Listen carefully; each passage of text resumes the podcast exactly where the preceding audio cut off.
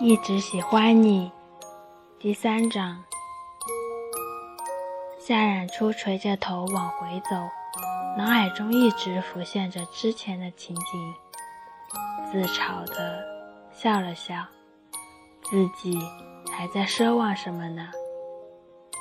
可是刚想到王源听到自己说名字时那茫然的眼神，他心里。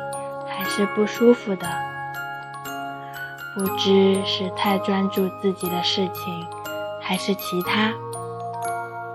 夏冉初一直埋着头，一不小心便撞到了人。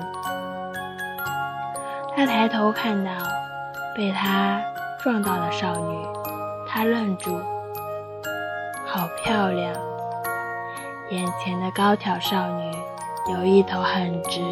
很柔顺的长发，眉目秀致，五官深邃中带着几分神秘，有点像混血儿。长得很漂亮，眸子很亮，右手拿着手机放在耳边，看样子刚刚是在打电话。瞥了一眼夏冉初，冷得他不由得一颤。对，对不起。少女没有说话，扫了他一眼便离开。电话里传出声音：“思然，怎么了？”少女淡淡出声：“没事。”夏冉初看着少女离开，心里叹道：“气场真强。”回到叶子熙的家，按了半天门铃都没动静。记得昨天闺蜜给过自己钥匙，嘟囔了句：“去哪儿了？”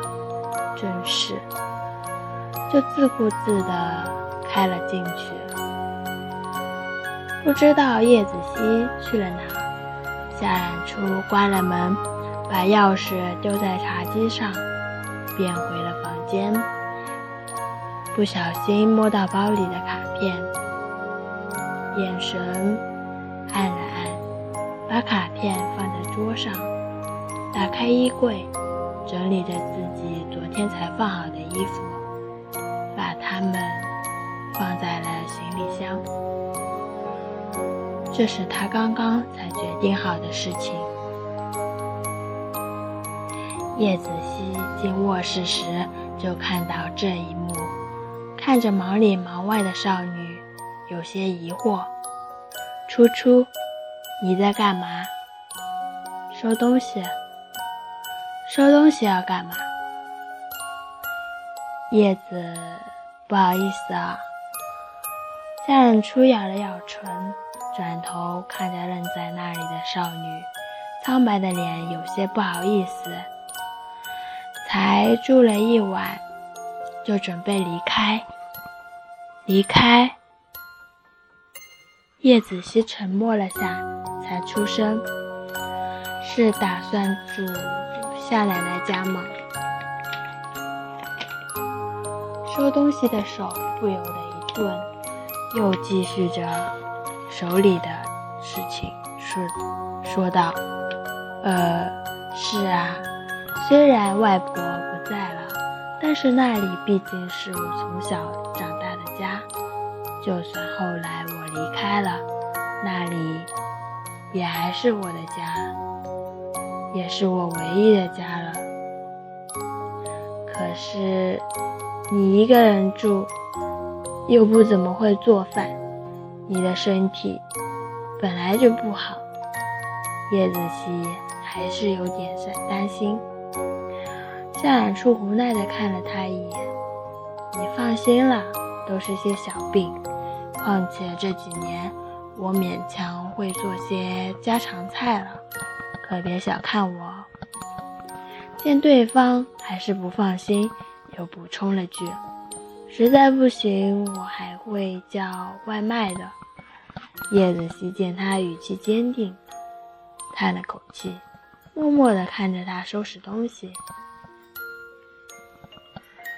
初初，来三中和我一班吧。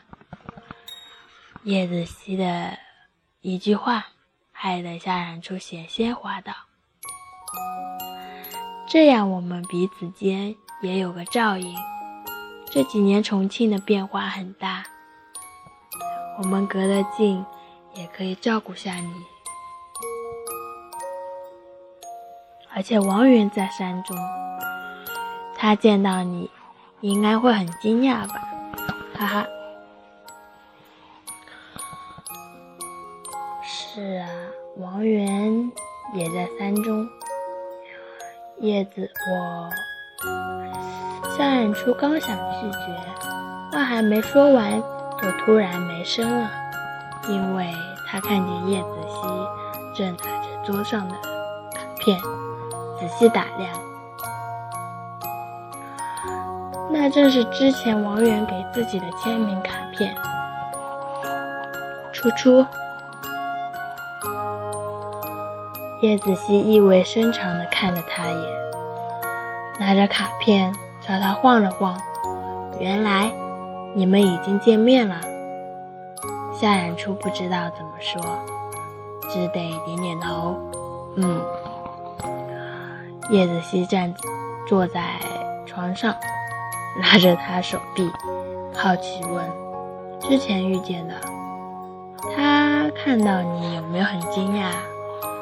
他夏冉初垂眸。不一会儿，扬起笑容。他很惊讶啊，然后我们俩聊了小时候的趣事呢。来重庆前，他就想过读三中，和叶子熙一班，因为王源在三中，他希望他看见他时，眼中有着惊讶，他们还能像小时候一样。可是。在公园见到王源以后，他有些害怕，不想去三中。他不敢给叶子熙说王源已经不记得他了。